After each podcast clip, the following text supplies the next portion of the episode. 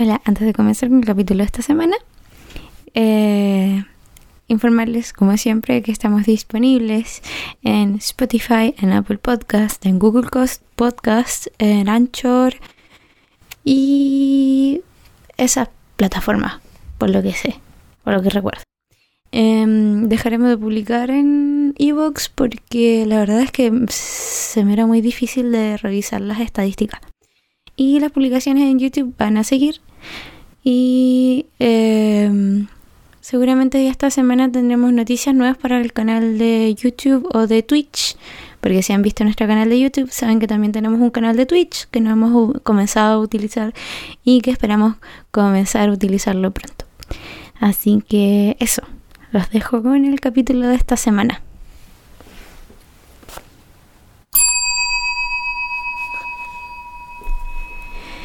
Bienvenidos una vez más al capítulo número 11 de La Habitación 037. Les habla su host, Solar. En esta ocasión me encuentro solita porque los chicos tenían pues planes, ¿no? Eh, Belurian, que antes duda de los matrimonios, ahora anda de los baby showers. La fauna marina se reproduce con una velocidad y tiene una vida muy rápida al parecer. ¿eh? Y Willow anda de los estudios, así que no van a poder estar presentes en este capítulo y seremos solamente ustedes y yo. Eso, el tema de esta semana que les he preparado es extenso. Quizás también me vaya muy en las densas porque de, los tres yo pienso que soy la más densa en cuanto a, los temas que me saco de repente. Em, el tema de esta semana, sin mayor vueltas, es sobre zombies. Y bueno, ¿Cómo voy a introducir este tema? A mí me gustaba, me han gustado desde chica, desde que mi hijo era pequeña, eh, me gustaba mucho los zombies sentí una fascinación así como eh, científica, como cuáles son las bases que se tienen para eh, decir que puede existir un apocalipsis zombie. Hay registros históricos de ataques de zombies, de dónde nacieron los zombies y todas esas dudas se me fueron solucionadas una vez que entré al maravilloso mundo de la internet y me encontré con un libro que se llama se llama eh, Zombie, Guía de Supervivencia. Y este Max Brooks. Es una recopilación a la cual les recomiendo a todos ustedes eh, tomarse todo lo que aparezca en este libro, tomárselo todo con un granito de arena, porque son cosas de las que quizás no se habla mucho y que eh, cuando es un libro que se toma mucho para la ficción, quizás sea todo ficción, quizás la mitad sea ficción, quizás la mitad sea real. Así que eso se mantiene dentro del misterio de lo que podría ser o no. Y bueno, los zombies como tal eh, nacen en la eh, cultura vudú. Nacen en la cultura vudú y es, un ritual que se lleva a cabo em, para tomar total control de una persona. Y aquí hay un artículo de mysteryplanet.com Argentina que habla así. Los zombies o subembis son uno de los aspectos más escalofriantes de la supuesta magia del vudú. La tradición popular señala que un zombie con o una subembi son un hombre o una mujer difuntos, cuyos cadáveres son animados mediante espíritus esclavos, no necesariamente el espíritu del muerto o la muerta. Estos muertos caminan, obedecen ciegamente al brujo que los ha creado y quien generalmente los utiliza para efectuar faenas agobiadoras o peligrosas. Y a veces para destruir o aterrorizar a otras personas. Un arma letal. De acuerdo con la creencia vudú, el hombre posee dos principios o fuerzas vitales.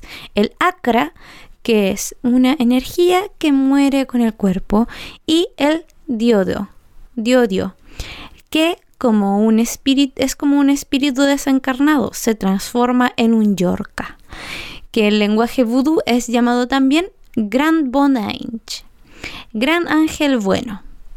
Es este espíritu en el que apetecen atrapar los, el que apetecen atrapar estos brujos, pues posee una gran fuerza, aunque esa, aunque sea una fuerza impura y densa, mediante estos ritos mágicos el brujo o bruja puede lograr rodear a uno o varios Yorka y forzarlos a entrar dentro de estos cadáveres. Claro, que el hechicero o la hechicera o bocor posee un gran dominio de su arte, pues la fabricación de un zombie puede ser peligrosa, tanto que te puede llevar a la muerte. Al son de los intrincados y perfectos ritmos de los tambores, el bocor ejecuta su danza de poder mientras recita los ensalmos que lo hacen ser un señor de la palabra. Mediante sus propias percepciones mágicas, el Bokor logra percibir lo que está en el mundo invisible. Los intentos del Yorka por escapar y por último la resignación con que vencido se introduce en el cadáver elegido por el brujo o la bruja, este cadáver tiembla. Entonces abre los ojos y por un instante cruza por ellos un chispazo de odio insano que de inmediato se disuelve en una plana mirada expresiva. El zombie está listo para servir a la bruja en lo que ésta le mande. Este relato tan vivido es un extracto de la información que, que nos entrega el antropólogo italiano Carlo L. del Sotti en su obra Brujería y Magia en América. Es extraordinariamente coincidente con las descripciones que hace la célebre escritora esotérica Alexandra David Neal, única mujer occidental admitida como lama en Lhasa y otros monasterios del Tíbet. En su obra Magia de Amor y Magia Negra se refiere al procedimiento por el cual los lamas obtienen un valioso talismán que se confecciona con la lengua del cadáver al que se esfuerza a la reanimación con su propia alma. Se lucha con él hasta que éste asoma la lengua fuera de su boca. El lama entonces deberá cortarla con sus dientes para apoderarse del precioso talismán. ¡Qué dolor! ¡Qué dolor! Caso, en el caso del vudú, el Yorka intenta escapar por todos los medios en dirección hacia un arroyo o un lago. Si consigue llegar hasta el agua, el Yorka disolverá en ella una parte de sí mismo, perdiendo el exceso de fuerza que lo caracterizaba y se convierte en Winty o Petit Bonange en un pequeño buen ángel. Un Winty ya no puede ser forzado al destino de ser zombie. Si su poder es grande, si, si tiene Nayama y Magara, el Winty podrá transformarse en un Loa y hacerse presente en los ritos religiosos del vudú. Los brujos, quizás en venganza, suelen capturarlos en recipientes, jarras o tinas llenas con el agua en que se refugió. Allí cautivos suelen guardar un tiempo relativamente largo, los suelen guardar un año o dos y finalmente se les libera durante esta ceremonia vudú. Se les reconoce porque los mambos y los hongan, al ser poseídos por ellos, adoptan un sonido gangoso para hablar.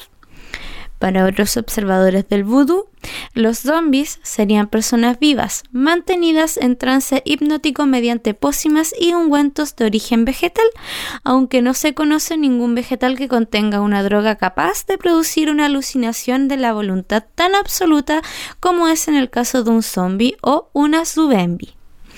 Se sabe que hay, en cambio, ciertas combinaciones complejas de varias plantas, algunas de las cuales son inocuas por sí solas, y que pueden producir efectos psicotrópicos muy potentes.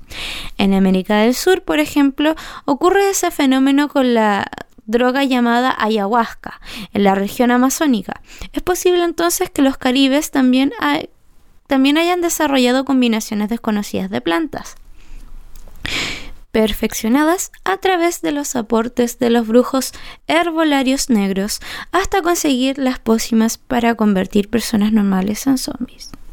De hecho, hay versiones de que a fines del siglo XVIII y a principios del XIX, en las crónicas populares criollas de Haití, que apoyan esta teoría. Hay relatos posteriores de personas que habrían sido convertidas en zombies y que después de haber estado largo tiempo en esta condición lograron recuperarse. Estas personas afirman no recordar nada de lo que sucedió durante el tiempo en el que fueron zombies y dicen que después de recuperarse pasaron por un momento de estupor y un agotamiento cerebral. Dentro de este mismo artículo hay un audio que les quiero compartir a continuación.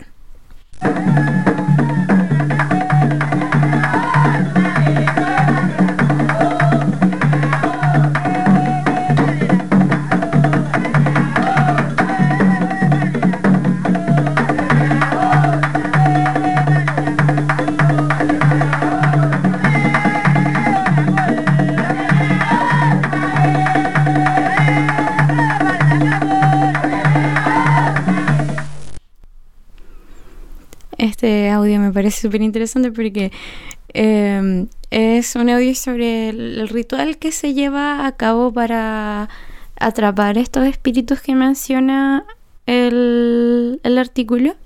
Y también hay películas dedicadas a estos zombies eh, de la magia vudú. Eh, y también se les puede ver, se les puede observar con, los ojos muy abiertos, así como si no pestañasen. Este, esta arista de los zombies a mí me llama mucho la atención porque es, eh, este, es fascinante ver la manera en la que surge esta situación o esta leyenda urbana de si existen los zombies o no. Y bueno, después de esto vamos a regresar al libro que mencioné al inicio de este capítulo, al, eh, a la guía de supervivencia contra zombies. Y tiene una sección especial dedicada a ataques eh, registrados. Yo seleccioné tres eh, supuestos ataques registrados que a mí me llaman la atención. Aquí hay uno que corresponde Em, a 3000, al año 3000 antes de Cristo en Hieracómpolis, Egipto. Em, esto sucedió en el año 3000 antes de Cristo. Fue eh, como, a ver, este zombie eh, existió en el año 3000 antes de Cristo. Y en 1900, en 1892, perdón, una excavación británica desenterró una tumba sin inscripción. No pudieron encontrarse ni pistas que revelasen quién era la persona que la ocupaba, ni nada sobre su posición en la sociedad. La cuerpa fue encontrada fuera de la cripta abierta, hecha un ovillo en una esquina y solo parcialmente descompuesto. Miles de marcas de arañazos adornaban la superficie del interior de la tumba, como si el cadáver hubiera intentado abrirse camino hacia el exterior. Los expertos forenses revelaron que estas marcas se habían hecho durante el periodo de varios años. El cuerpo mismo tenía varias marcas de mordiscos en el radio derecho la marca de los dientes mostraba que eran humanos y la autopsia completa reveló que el cerebro seco y parcialmente descompuesto no solo correspondía a los que están infectados con solanum, que es el síndrome eh, al que le llama zombie la, guía de supervivencia, como la manera en la que generaliza la enfermedad del zombie es con el solanum. Entonces, correspondían los que estaban infectados con solanum. El lóbulo frontal había desaparecido por completo, sino que también contenía restos de este dicho virus.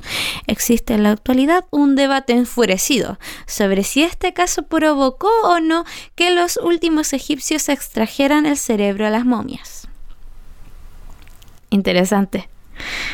Me lo imagino como ¿Cómo habrá sucedido? ¿Cómo habrá llegado a pasar? Así como lo encerraron a esta persona viva o la empujaron porque ya lo habían mordido. Ahí queda la, la pequeña semillita de la duda. Y aquí hay un registro del año 212 a.C. en China.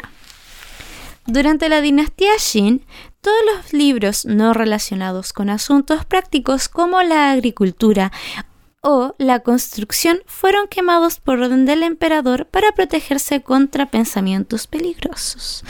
Nunca sabremos si los relatos sobre los ataques zombies terminaron en las llamas. Esta sección oculta de un manuscrito médico, preservado dentro de la pared de la casa de un erudito chino, fue que ese de un erudito chino que fue ejecutado, podría ser la prueba de tales ataques. Y este dice así. El único tratamiento para las víctimas de la pesadilla de la vigilia eterna es una desmembración completa seguida de las llamas. Debe sujetarse al paciente, llenársele la boca de paja y entonces amarrarlo bien. Deben extirparse así todos los miembros y órganos, evitando el contacto con cualquier fluido corporal. Debe quemarse todo hasta que solo quedan cenizas para seguidamente esparcirlas todas al menos a 12 pies en todas las direcciones. Cualquier otro remedio no bastará, puesto que esta enfermedad no tiene cura. Puntos suspensivos. El deseo de carne humana es insaciable en estas personas. Si las víctimas son numerosas y no hay esperanza de poder contenerlas, debe realizarse la decapitación inmediatamente. La pala Shaolin es el arma más veloz para realizar esta tarea. Y termina el texto. No hay mención a las víctimas de la pesadilla de la vigilia eterna, como seres realmente muertos. Solo este fragmento sobre el ansia que tienen por la carne de los sanos y el, entre comillas, tratamiento que se sugiere. Y esto también hace pensar que los zombies existieron en China, en la antigua China.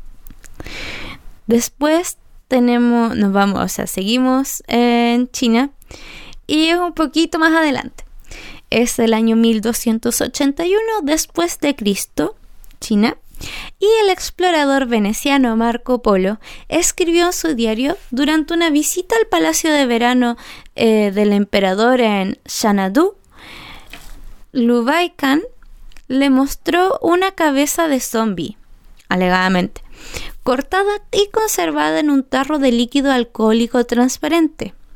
Marco Polo describió este líquido como con esencia de vino, pero transparente y ácido para el olfato. Esta cabeza, afirmó Khan, la había cogido su abuelo, Genghis, cuando volvió de sus conquistas en el oeste. Polo escribió que la cabeza se percató de la presencia de todos, incluso les miró, con sus ojos casi decompuestos. Cuando se acercó a tocarla, la cabeza trató de morderle los dedos.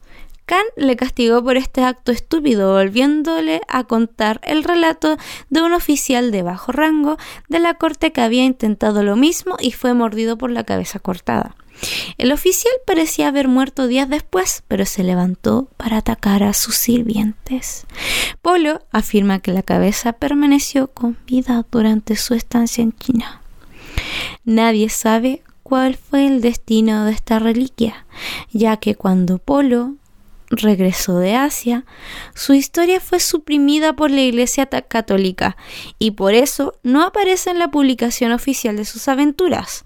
Los historiadores han especulado que, ya que los mongoles llegaron tan lejos como a Bagdad, la cabeza puede ser uno de los sujetos originales de Ibrahim o Viedala lo cual da a esta cabeza el récord de la reliquia viva mejor conservada y más antigua de un espécimen zombie. Y ese es el extracto de los viajes de Marco Polo. Y me da mucha cosa como ¿Cómo vas a conservar una cabeza? ¿Y, de verdad le habrá escrito eso? ¿Se imaginan que sí, de verdad lo hizo? Y después, eh, claro, la Iglesia Católica lo censura y nosotros en nuestro mundo han existido zombies siempre, pero eh, gracias a la censura nunca nos hemos enterado. luego, el cuarto relato me parece, me pasé. El cuarto relato data de 1611 después de Cristo en la época Edo, Japón. El padre de Mendoza, que volvía a saborear el vino castellano de nuevo, habló de un hombre que se había convertido recientemente a su fe. Este salvaje era miembro de una de las órdenes más secretas de esta tierra barbárica y exótica, la Hermandad de la Vida. De acuerdo con el clérigo anciano, esta sociedad secreta entrena a asesinos y habló con toda seriedad, con el propósito de ejecutar demonios. Estas criaturas, según su explicación, fueron en el pasado seres humanos, quienes después de morir, unos demonios invisibles los hacían volver a la vida y se alimentaban de la carne de, de aquellos que estaban todavía vivos. Para combatir este terror, la Hermandad de la Vida habría sido formada, según Mendoza, por el propio Shogime. Existen desde hace mucho y están entrenados en este arte de la destrucción. Tienen una extraña manera de ir a la batalla sin armas, dedicando la mayor parte del tiempo a evitar que los demonios les capturen, retorciéndose igual que una serpiente cuando los intentan capturar. Las armas de que, que de forma extraña tienen una forma de cimares de cimitarras orientales se diseñaron para cortar cabezas. Su templo, aunque el lugar donde se localiza queda en secreto, parece poseer una habitación donde las cabezas cortadas de estos monstruos que han abatido siguen vivas y están ahí gimiendo. Estas mismas adornan las paredes y los reclutas de alto rango, preparados para formar parte de la hermandad, necesitan pasar una noche entera en esta habitación y sin ninguna compañía, a excepción de estos objetos profanos. Si la historia del padre Mendoza es cierta, esta es, tal y como sospechábamos, la tierra de un demonio impío. De no ser por el atractivo de la seda y las especias, haríamos bien en evitarla a toda costa. Pregunta el anciano cura dónde se encontraba este converso. Para poder escuchar las palabras de este relato de sus propios labios, Mendoza me dijo que lo había encontrado muerto. Hacía casi dos semanas. La hermandad no permite que se desvelen sus secretos ni que los miembros renuncien a su lealtad. Existieron así muchas sociedades secretas en el Japón feudal. La Hermandad de la Vida no aparece en ningún texto pasado o presente. Da Silva comete algunas imprecisiones históricas en su carta, como cuando se refiere a la espada japonesa como una cimitarra. No estaría mal que los europeos aprendieran algunos detalles de la cultura japonesa, dice el autor. La Enrique da Silva, un comerciante portugués que había hecho negocios en estas mismas islas, escribió este pasaje en una carta a su hermano. La descripción de las cabezas que siguen gimiendo también es una imprecisión, porque la cabeza cortada no podría producir de ninguna manera sonido sin tener diafragma, los pulmones y las cuerdas bucales. Si esta historia fuese cierta, sin embargo, podría explicar por qué ha habido tan pocos brotes registrados en Japón a diferencia del resto del mundo.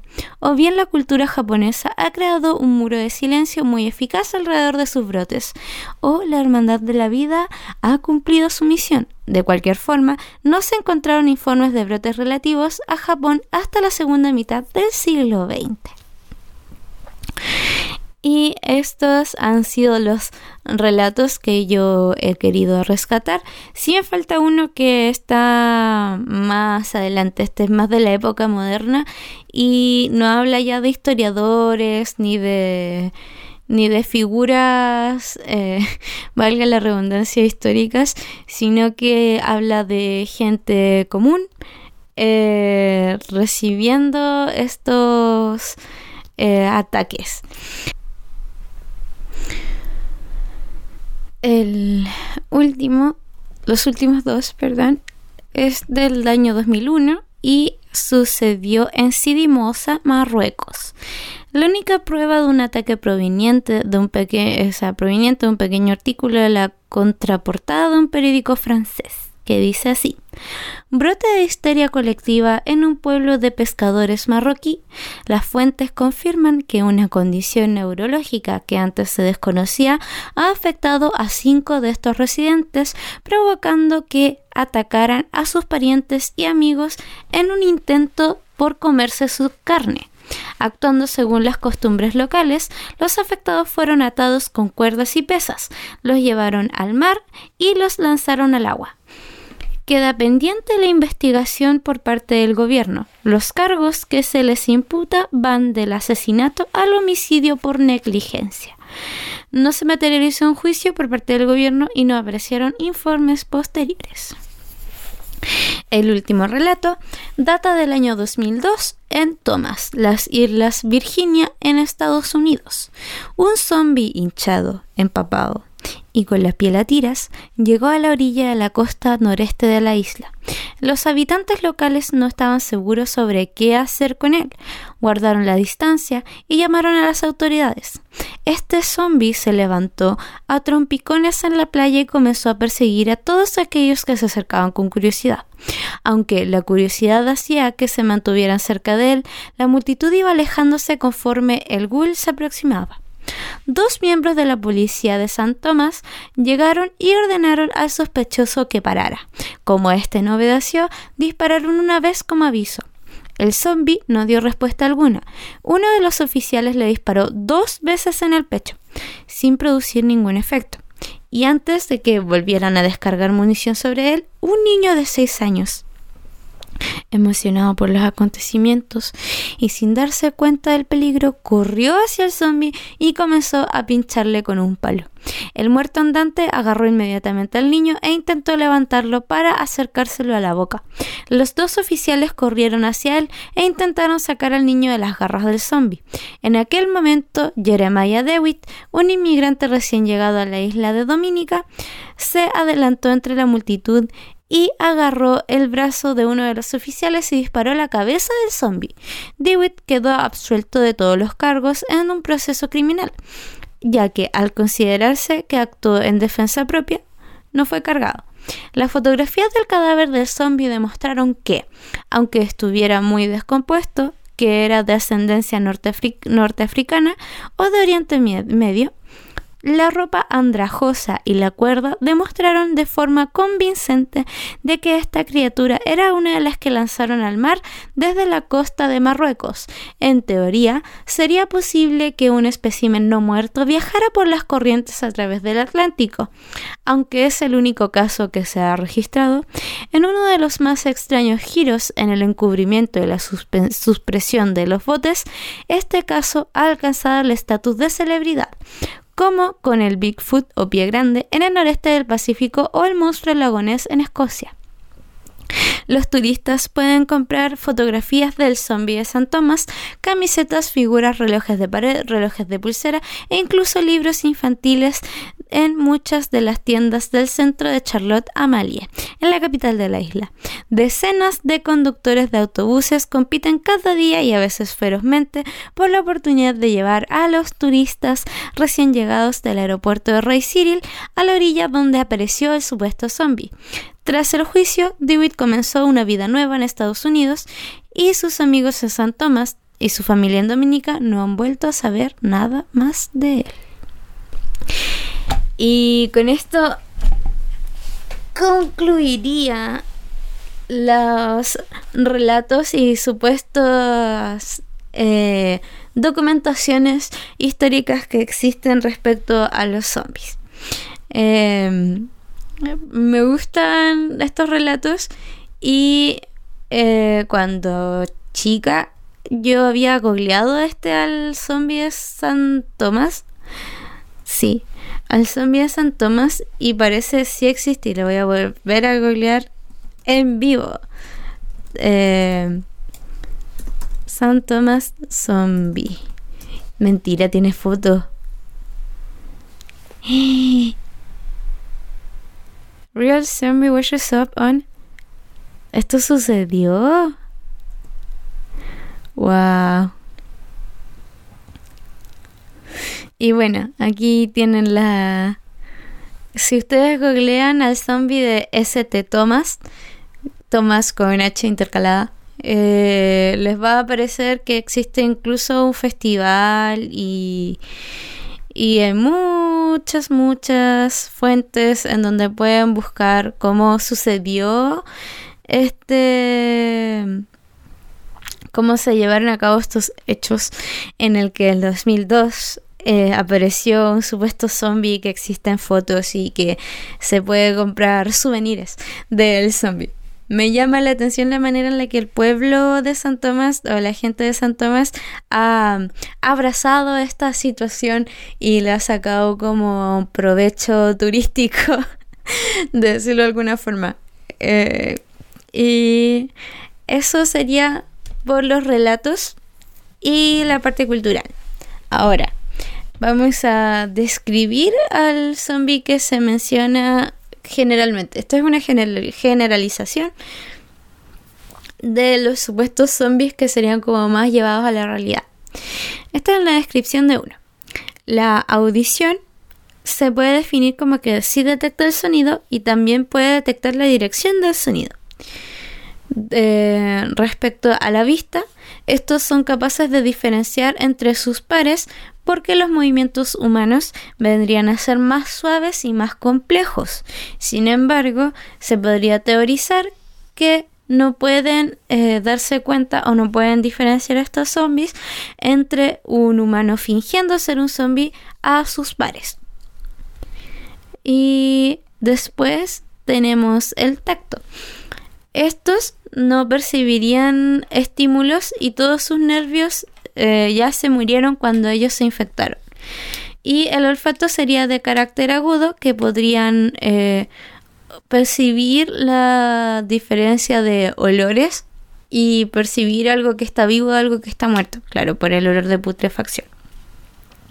Ahora, eh, como en la teoría básica de lo que sería un zombie, ya como un refiriéndose a un zombie como una persona que murió y revivió de alguna manera, es que se apagan todo lo se apaga todo el resto del cerebro y queda solamente la parte que es reptiliana, que conserva las funciones básicas de supervivencia.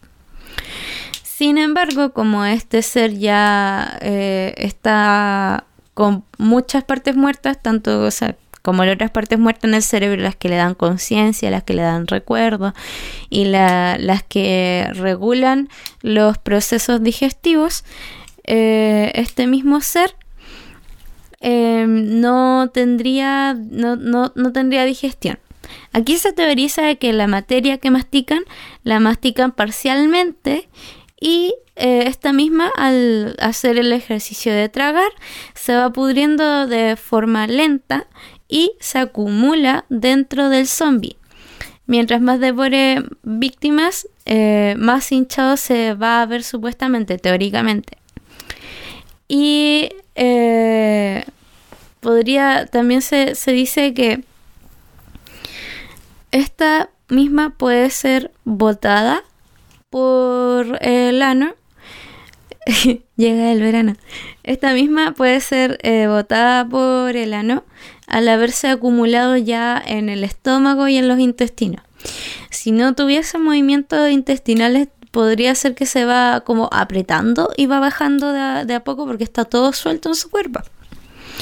Y aquí hablamos ya de la esperanza de vida tomando en cuenta eh, que el zombie es un cuerpo que está en proceso de putrefacción y que está en movimiento. La esperanza de vida, eh, más o menos, para los zombies, eh, que se refiere a cuánto tiempo es capaz de funcionar antes de descomponerse por completo, es de 3 a 5 años en ambientes que proporcionen o que beneficien la actuación de Em, estos organismos y bacterias que están a cargo de producir el proceso de descomposición.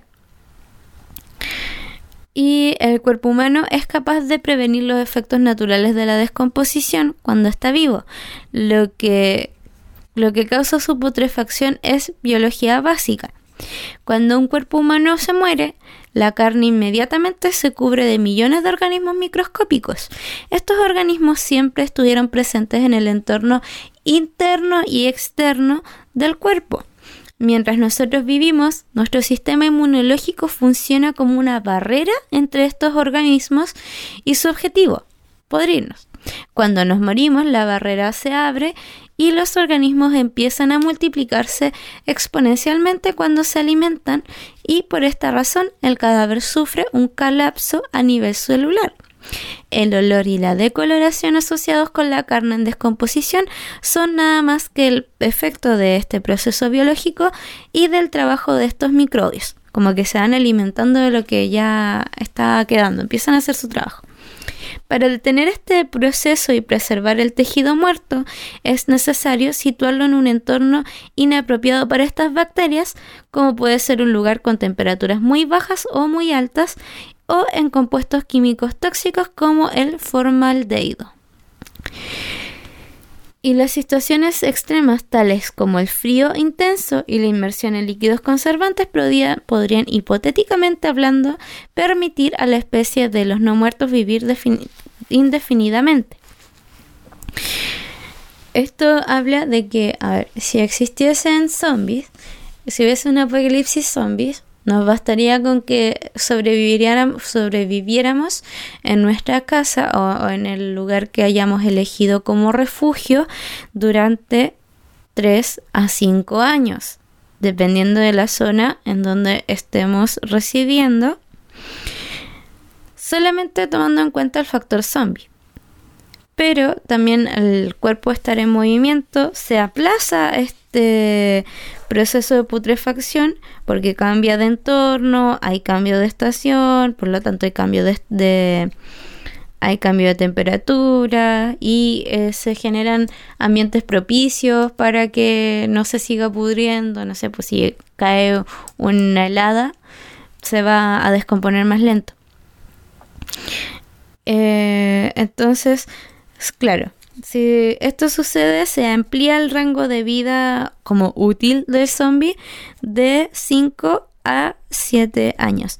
Sin embargo, para mí, eh, claro, tú, uno queda súper tranquilo cuando dice, ya, de 3 a 5 o de 5 a 7 eh, con los puros zombies, pero a mí lo que me preocupa es la histeria colectiva.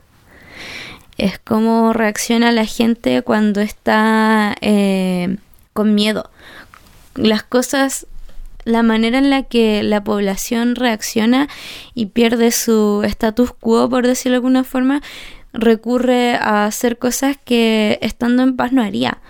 Entonces, esto también, eh, claro, que duren de 3 a 7 años te quita un factor riesgo.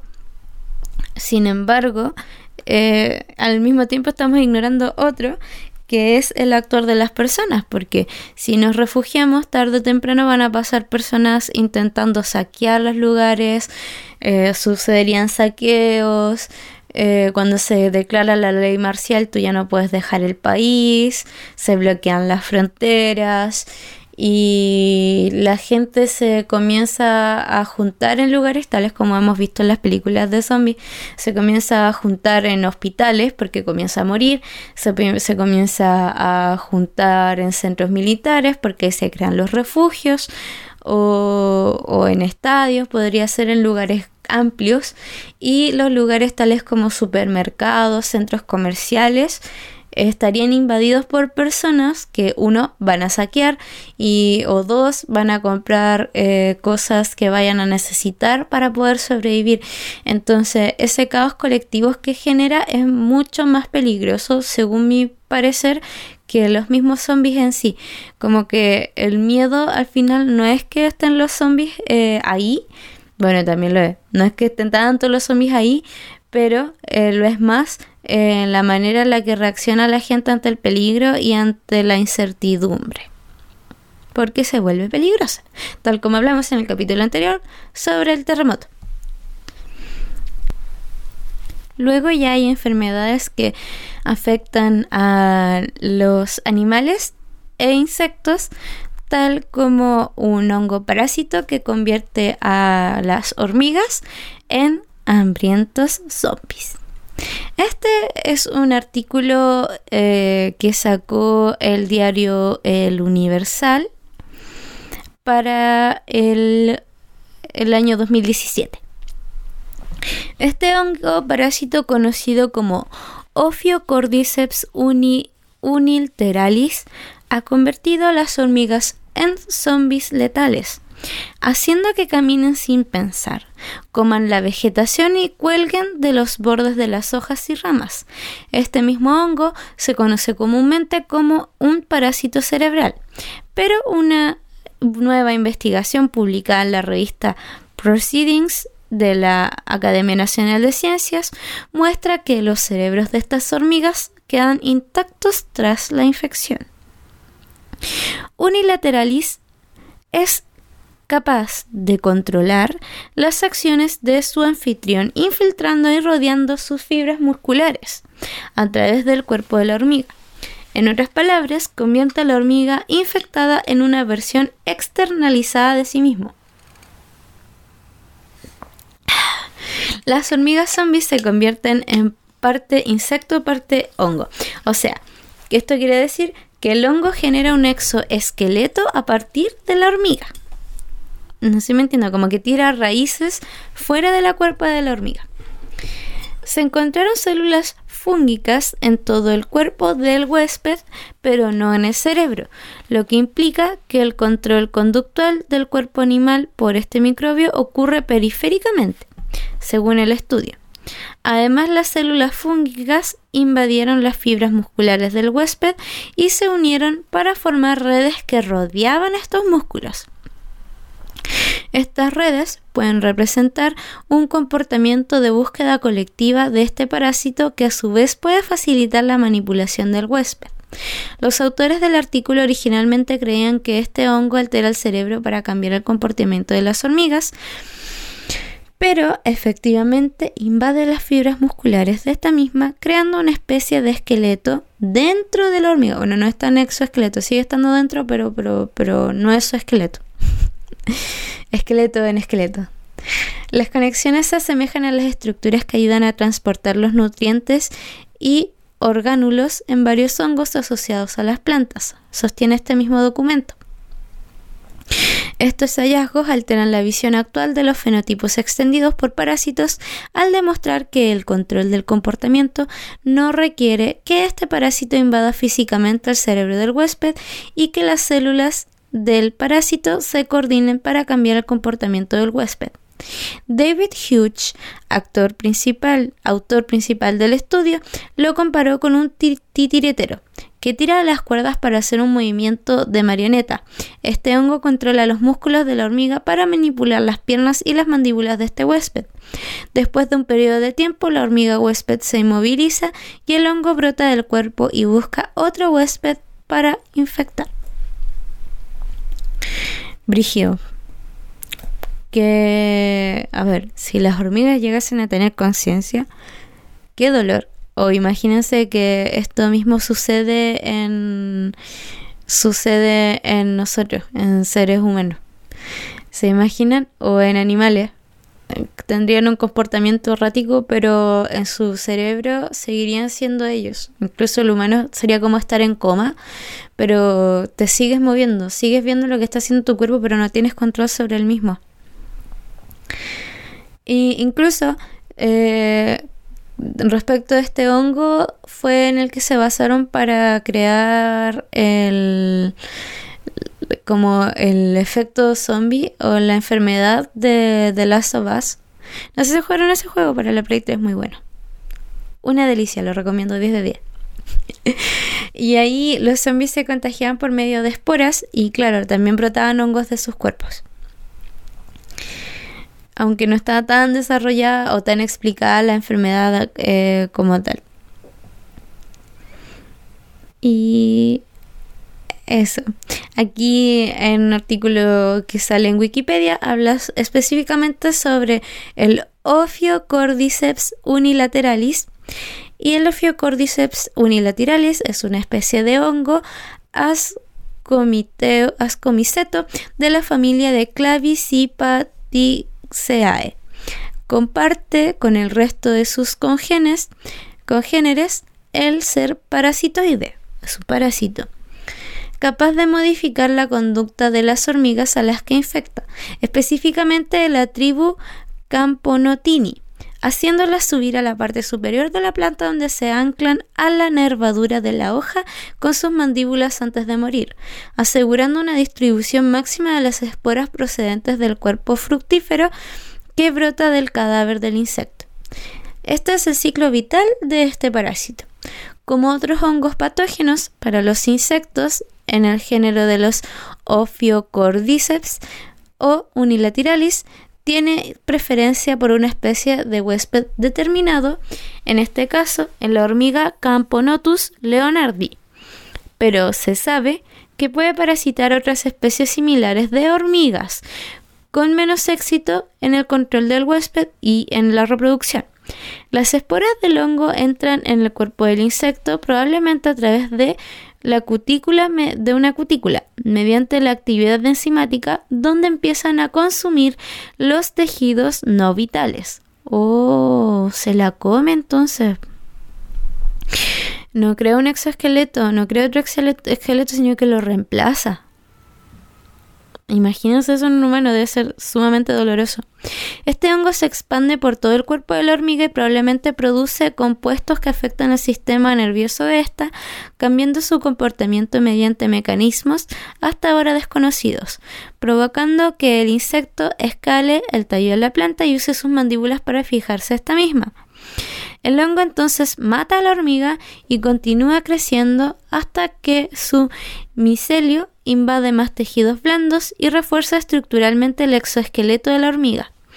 Más micelios salen de la hormiga y se anclan a la planta mientras secretan antimicrobiales para eliminar la competencia.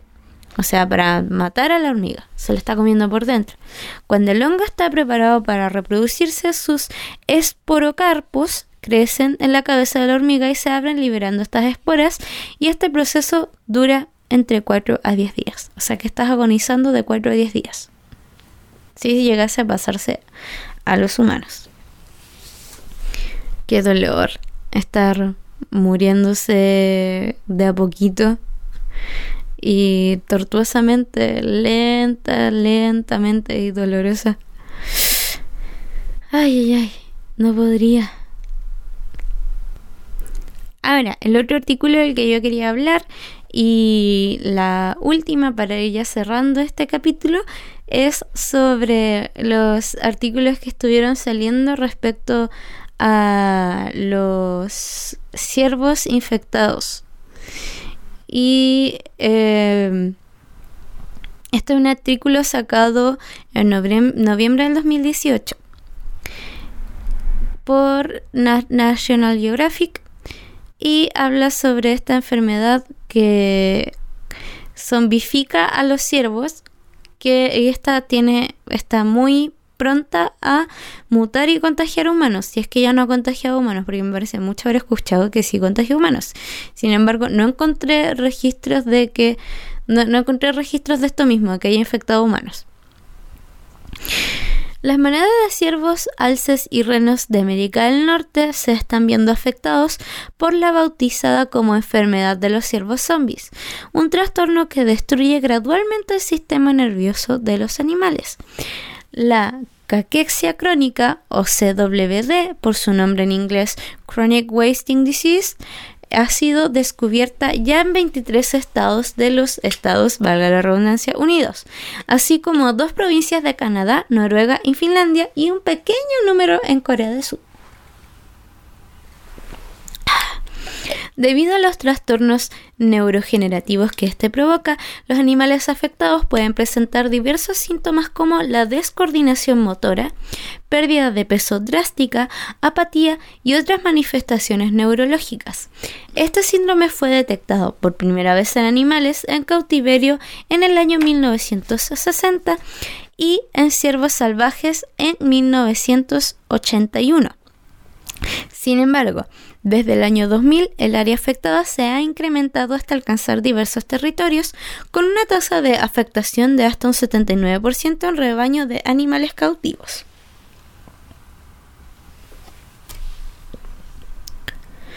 A pesar de que en libertad la tasa se encuentra entre un 10 a un 25%, es probable que las áreas afectadas sigan expandiéndose.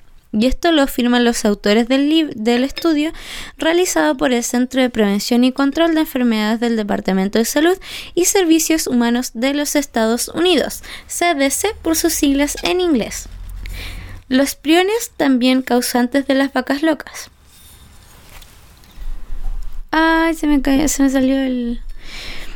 Con, estudios con los estudios realizados hasta la fecha, los científicos creen que la transmisión de este síndrome se produce a través de unas, eh, de unas proteínas llamadas priones que se diseminan entre los animales a través de los fluidos corporales, bien sea de forma directa o a través de la contaminación del suelo, el agua o los alimentos. Las enfermedades priónicas o encefalopatías espongiformes transmisibles EET son una familia de los trastornos neurogenerativos raros que afectan tanto a los animales como a los humanos y entre las que se encuentra la enfermedad de las vacas locas. 18 años después de que este síndrome, que duró 8 años y afectó a más de 700 animales y 200 personas, hiciera saltar las alarmas en España, la teoría más aceptada es que, por razones que aún no se comprenden, esta proteína priónica normal se transforma en una forma patógena o dañina que ataca el sistema nervioso central, afirma el estudio del CDC. Aquí estamos hablando del riesgo de contagio en humanos. Hasta la fecha, el, en noviembre del 2018, no se habían reportado casos de infección por CWD en humanos. Sin embargo, diversos estudios en animales sugieren que esta misma representa un riesgo para algunos tipos de primates no humanos, tales como los monos, que comen carnes de animales infectados o entran en contacto con el cerebro o los fluidos corporales de ciervos o alces infectados. En base a estos estudios surge la preocupación por un posible riesgo de contagio a humanos, según el Centro de Prevención y Control de Enfermedades.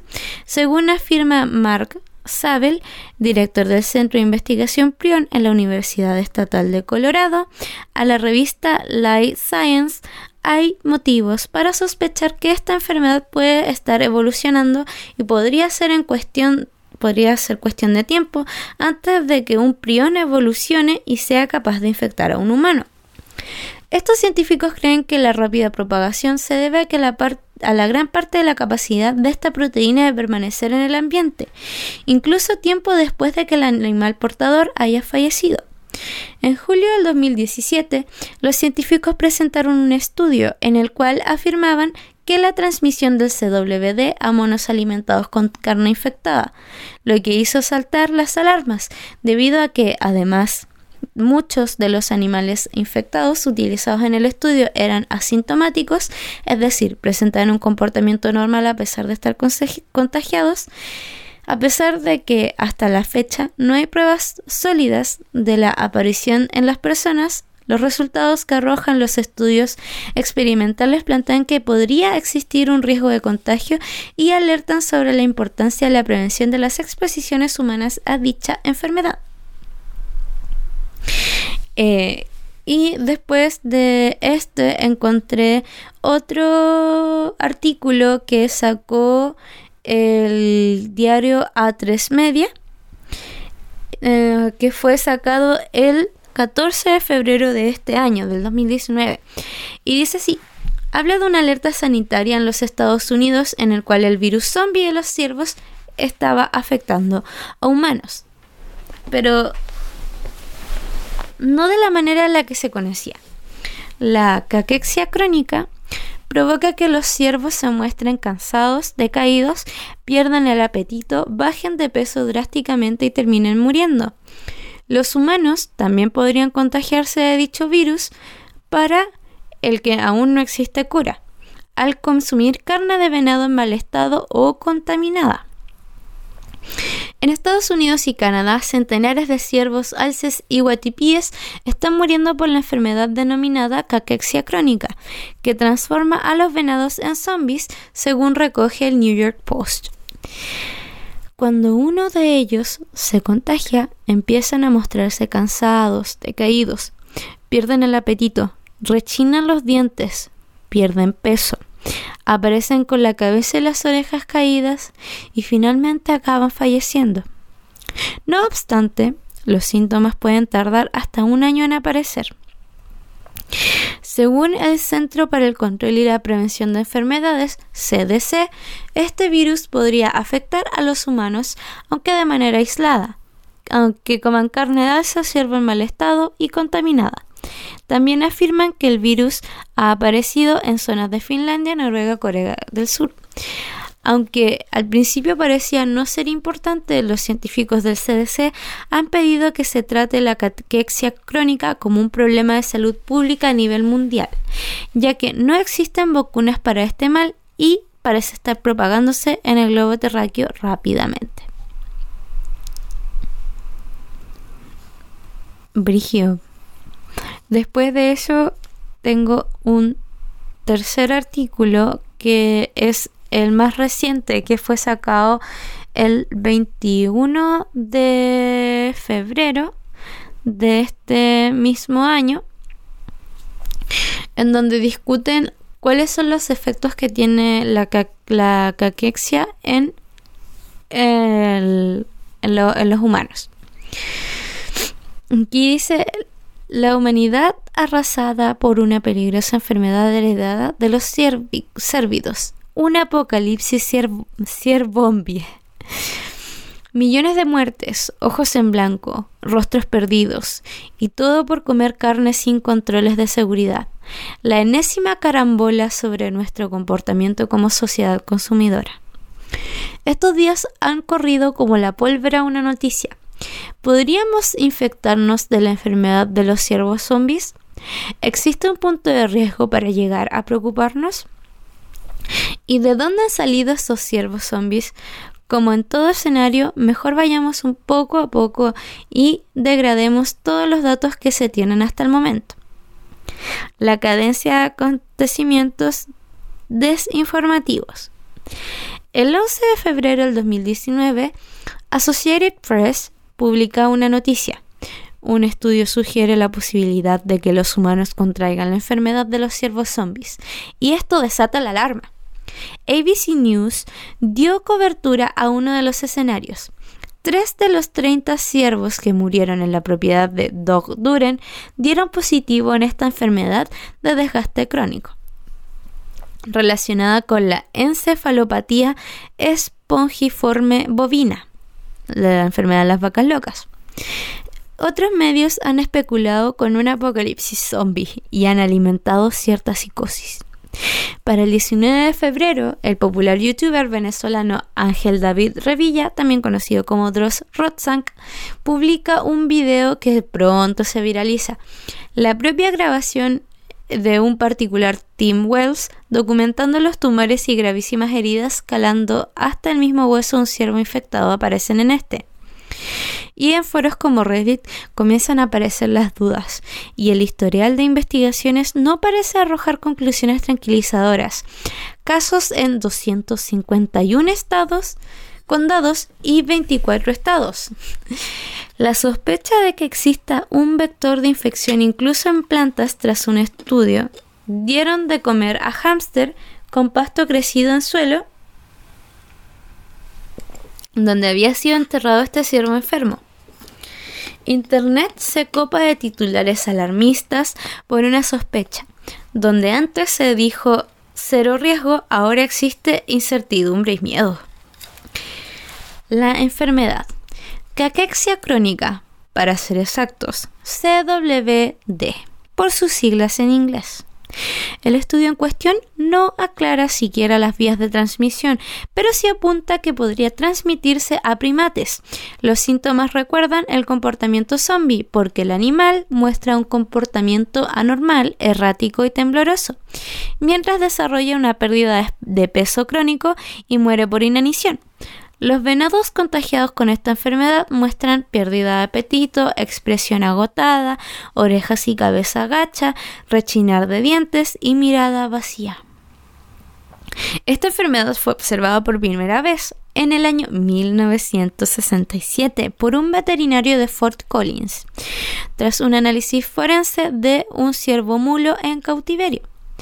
El cuadro clínico ya mostró síntomas similares, un progresivo deterioro similar a la tembladera de las ovejas, y en la actualidad se han observado casos en 24 estados y Canadá, fuera de Estados Unidos en zonas rurales de Corea del Sur y Noruega. Y aquí están los hechos. El 20 de febrero, Health publica un estado de situación entrevistando al doctor Brian Appleby, director del Centro Nacional de Vigilancia de Patología de la Enfermedad de Prion. El experto concluye que no hay razón para entrar en pánico. Más allá de seguir estudiando el escenario, ni se poseen evidencias de que esta enfermedad sea transmisible en humanos. ¡Qué alivio! La OMS, en un informe de diciembre de 1999, ya especuló con la posibilidad de que existiese un futuro dicho cruce eh, entre especies. Otro estudio de enfermedades infecciosas emergentes indicó que el potencial para que la transmisión de CWD entre especies mediante la cohabitación de mamíferos solo aumentará a medida que la enfermedad se deje extender y los priones de CWD continúen expandiéndose sobre el medio ambiente. Sumemos otra problemática. La tasa de infección es más elevada que la de otras infecciones. El CDC sugiere escenarios localizados hasta el 25%, uno de cada cuatro, con especial presencia en Wyoming. En conclusión, se exige un control y una vigilancia activa para evitar la propagación de la enfermedad misma. Hay que tener cuidado con lo que se come. En Estados Unidos existen cientos de familias que cazan y comen carne de caza. ¿Quién no ha recorrido la cadena de filtros sanitarios adecuados?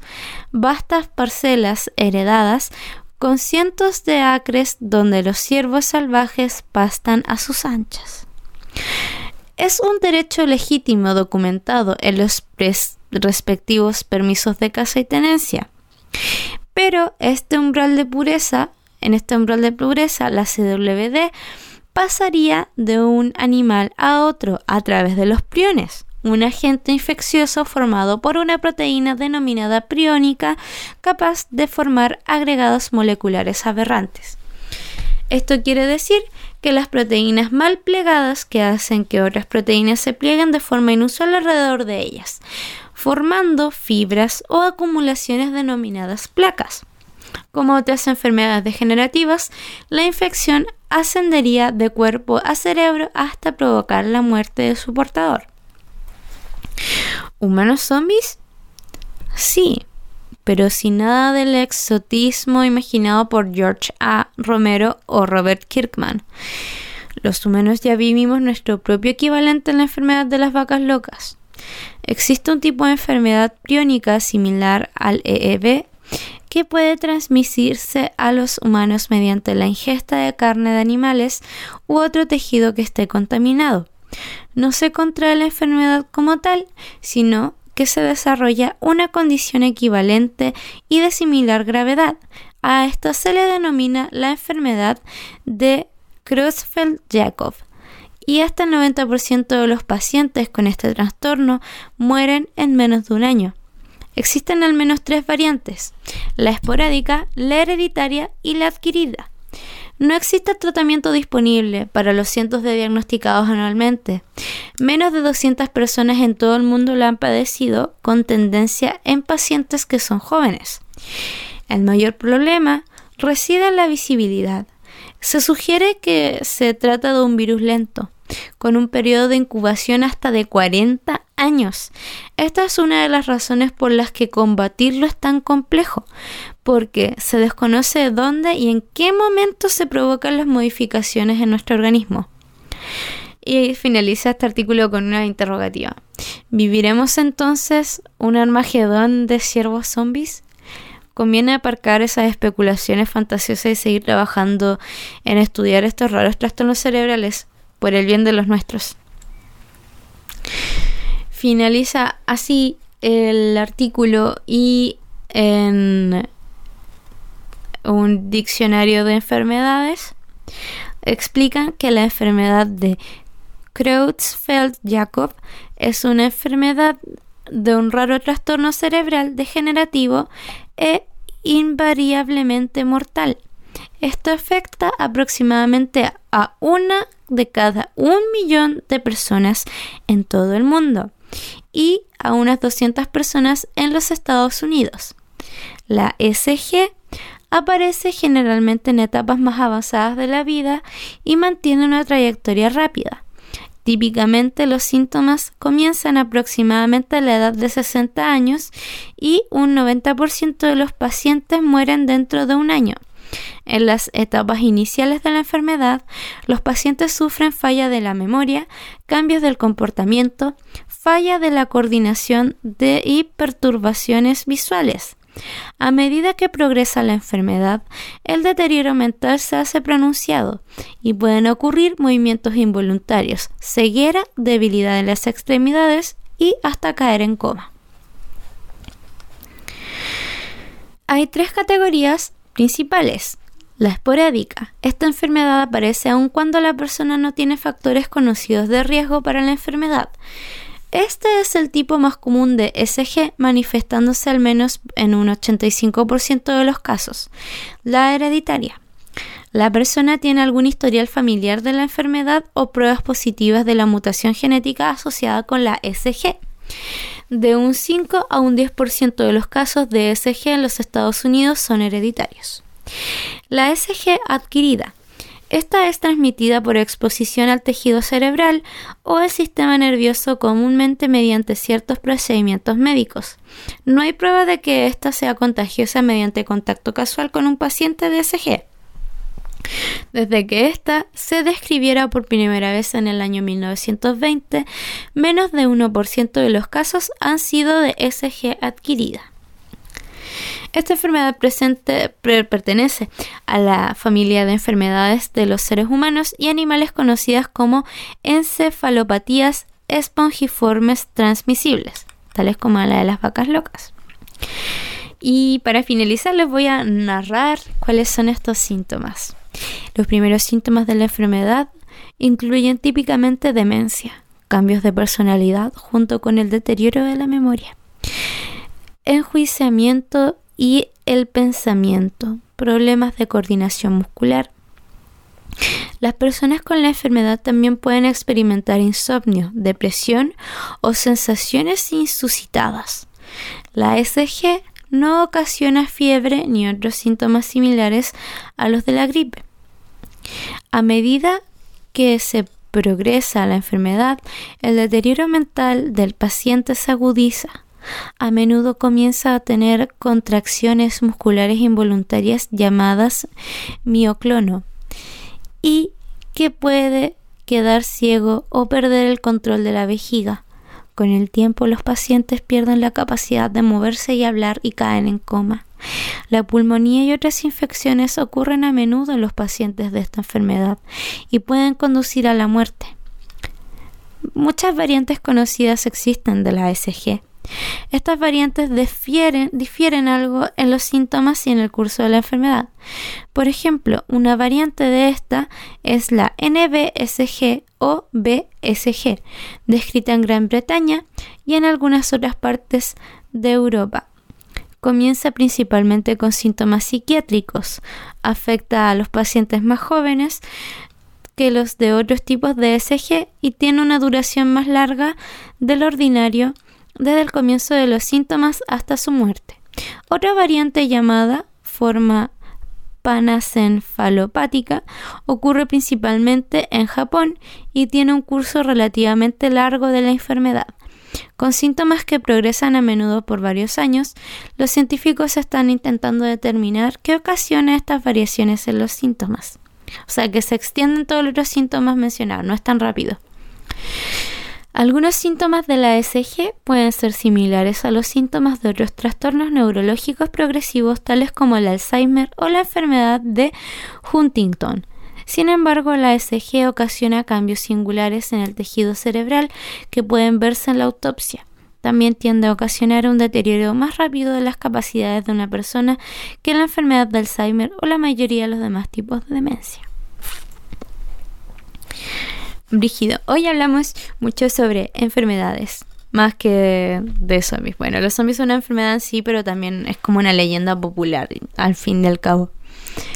Eh, me impacta lo suertudo que es uno a lo largo de su vida y no contra este tipo de enfermedades, porque acá en Latinoamérica, no menciona nunca Latinoamérica, no creo que existan contagios en Latinoamérica, sería como muy difícil. Y qué terrible eso de que consumir carne que no ha tenido los procesos de sanitización o no viene de mataderos eh, que cuiden a su ganado te pueda poner en tan riesgo porque esa enfermedad te incapacita de hacer todo lo que haría una persona normal. Y es mortal no tiene cura ni vacuna.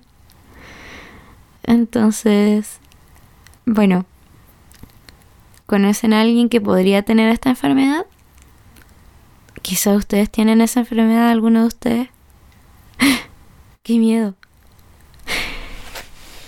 Y eso, yo los dejo. Esto ha sido el capítulo número 11 de la habitación 037 y espero que tengan una genial, genial semana.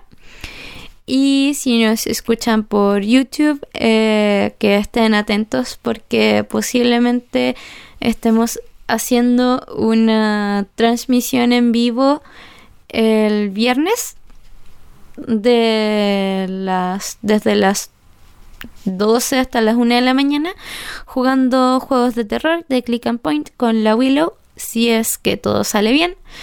Y nos vemos Sigan buscando. Ah, la campana. ¿Dónde está la campana? Yo dejé la campana por acá. Upsis. Ahora sí, nos vemos en el siguiente capítulo. Sigan buscando.